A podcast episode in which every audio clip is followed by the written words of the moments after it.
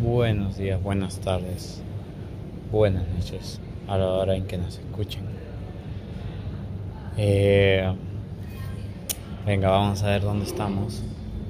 Esperemos que no nos...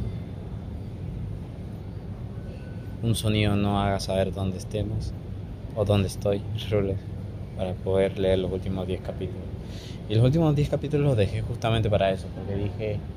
Eh, van a vivir en la aventura, van a vivir y se van a escuchar con, cosas en, al fondo y si no se escucha bien mi voz, pues suba el volumen y escucharlo porque tú sabes que no me, no me escucho nuevamente la voz.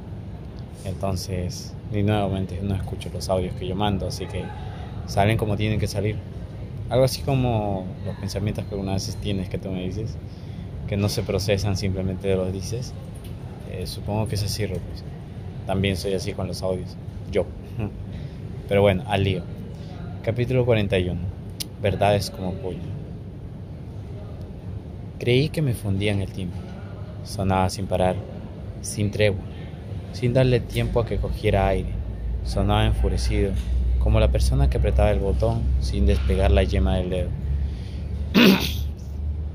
Estaba seguro de que era Jimena pero pensaba que estaría cabreada por haber, por haber tenido el teléfono apagado y haberlas preocupado. Cuando le abrí la puerta entró como una exhalación, empujándome y tirando de cualquier maleta, de manera su maleta de mano en mi recibidor. ¿Eh? Me quejé. ¿Tú lo sabías? ¿Qué? Claro que lo sabías, se rió sin gana. Aquí la única gilipollas soy yo, ¿no? No tengo ni idea de lo que estás hablando. ¿Qué dices, Jimena? Lo de Adri, tú lo sabías. Joder. Pero qué cojones había pasado. No sé a qué te refieres. Intenté escabullir. ¿No lo sabes? ¿No sabes que Adriana tiene un rollo con la tía con la que hizo el trío con su marido? ¿Me quieres decir que no tienes ni idea de que Adriana es lesbiana? Me acerqué a la puerta con paso lento y la cerré. Tranquilízate. Si te ve así, vas a ser la polvo. Imagino que llegará en nada, ¿no? Lo que tarde en alcanzarte. ¿Cómo lo sabes? me gritó.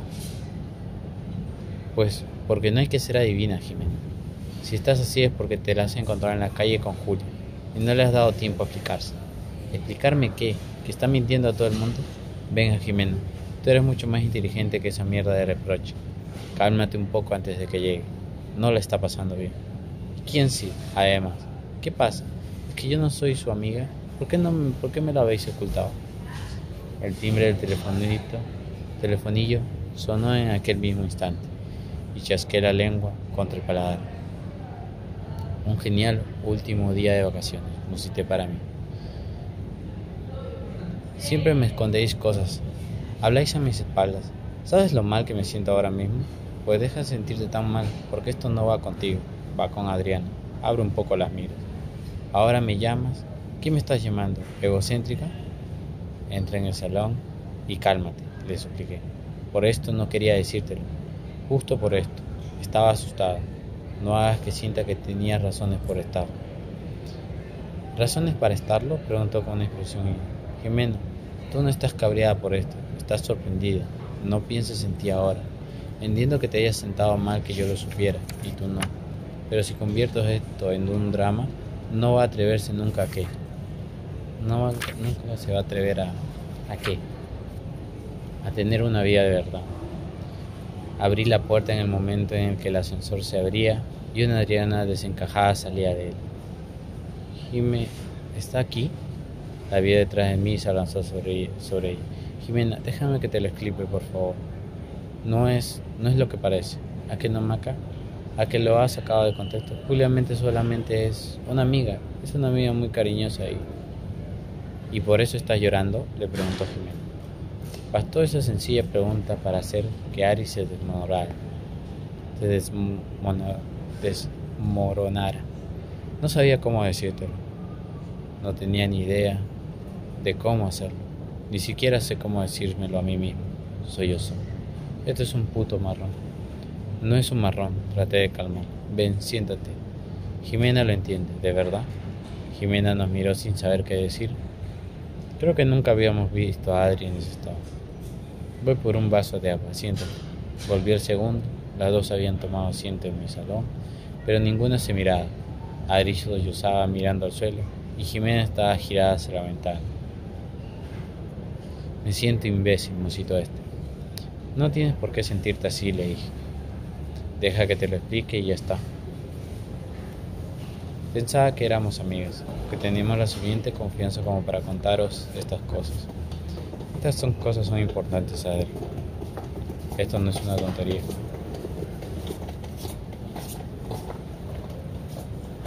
¿Pensabas esconderme toda la vida? Eres lesbiana, tía. Y estás casada con un tío. Vale, ya, le pedí cabreada. Rebaja toda esa, esa rabia. Es que me siento imbécil. ¿Cómo iba a decirte? Lo contestó Adri con la que has montado porque Samuel tuviera un novio. ¿Con qué confianza te digo después de eso que me he dado cuenta de que me gustan las tías? Es que no funciona así ahora. ¿Me quieres hacer creer que un día te levantaste y dijiste, oh, o voy a probar a hacerle bien a ver si me gusta? Venga ya, me lo has estado ocultando y quiero mucho a Adriana, pero tuve ganas de de No lo sabía, se quejó la pelirroja. En el fondo sí, supongo. Yo sentía que había algo que no encajaba, pero es que nunca me había enamorado, Jimena no sabía la diferencia.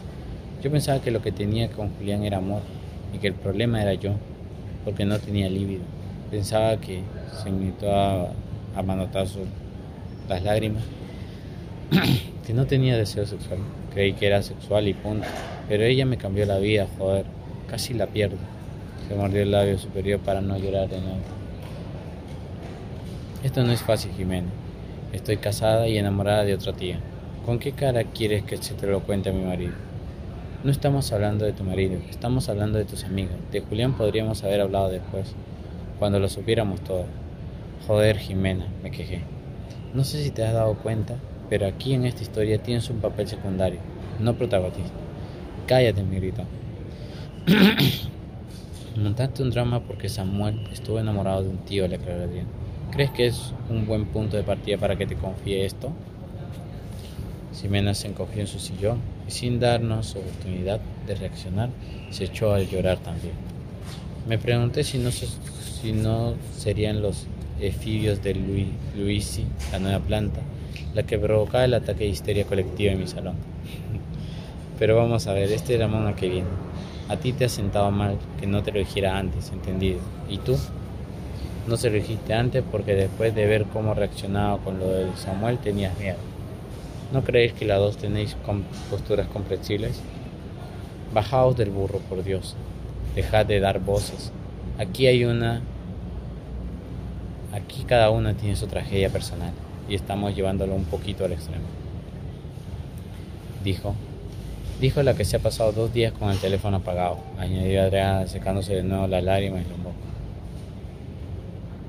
Porque me tenéis hasta el toto sentencié dejándome caer en el hueco del sofá que quedaba libre.